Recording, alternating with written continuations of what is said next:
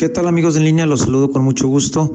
El día de hoy eh, platicar sobre esta noticia que se dio hace un par de días en donde pues al parecer ya todo está prácticamente planchado para que ya eh, se autorice y entre en vigor la reforma al famoso outsourcing. Ya incluso hubo por ahí comunicados con, conjuntos de las diferentes cámaras empresariales y asociaciones gremiales que estuvieron en la, reunión con el presidente de la República y que aceptaron las condiciones del outsourcing. Hay que decirlo, no es del todo tan malo, no es del todo tan malo este nuevo acuerdo al que se llegó, que en esencia pues prácticamente está regulando algo que llevaba mucho tiempo sin regularse. El outsourcing de entrada, hay que decirlo como es, existe en todo el mundo, no es algo indebido, no es nada del, del diablo, como casi casi se le quería hacer ver, existe, insisto, en prácticamente todos los países del mundo por una simple y sencilla razón, porque las empresas no son capaces de hacer absolutamente todas las funciones.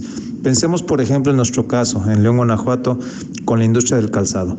Pues una fábrica de calzado se dedica a eso, a hacer calzado, pero no son expertos en brindar servicios de seguridad para cuidar su empresa o en hacer servicios de limpieza o en hacer instalaciones eléctricas por si requieren la ampliación de su, de su edificio industrial. Para todo eso se necesitan contratar servicios especializados. Eso es lo que sí va a estar permitido y va por supuesto que está regulado y va a tener que cumplir con ciertos requerimientos. Esos servicios especializados van a poder seguir operando. ¿Qué es lo que ya no va a estar permitido? Y creo que es correcto que una empresa preste sus empleados o haga de fachada como para tener empleados para otra empresa cuyo razón principal del negocio deberían de hacer ellos mismos. Es decir, lo explico de otra manera. Lo que ya no puede suceder es que una empresa tenga bajo su nómina a trabajadores que en realidad están haciendo las funciones de otra empresa. Eso es el llamado insourcing y es lo que va a estar, por supuesto, ya eh, pues totalmente prohibido. Ahora bien, regresando al, coso, al, al, caso de los proveedores que sí van a estar autorizados o de los servicios especializados, van a tener que darse de alta en un padrón, van a tener que estar certificados.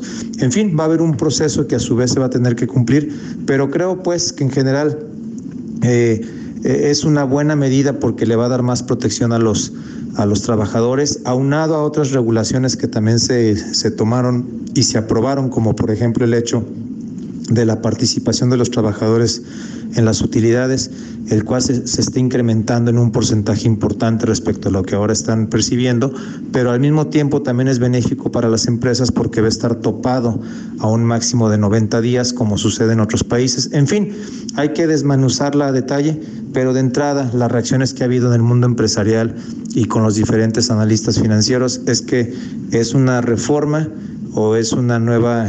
Eh, eh, miscelánea ya cuando, cuando entre en vigor esta ley que va a beneficiar en general al mercado laboral y también a, las, a los patrones. Hasta ahí el comentario, me recuerdan en Twitter a través de Geras González. Hasta la próxima.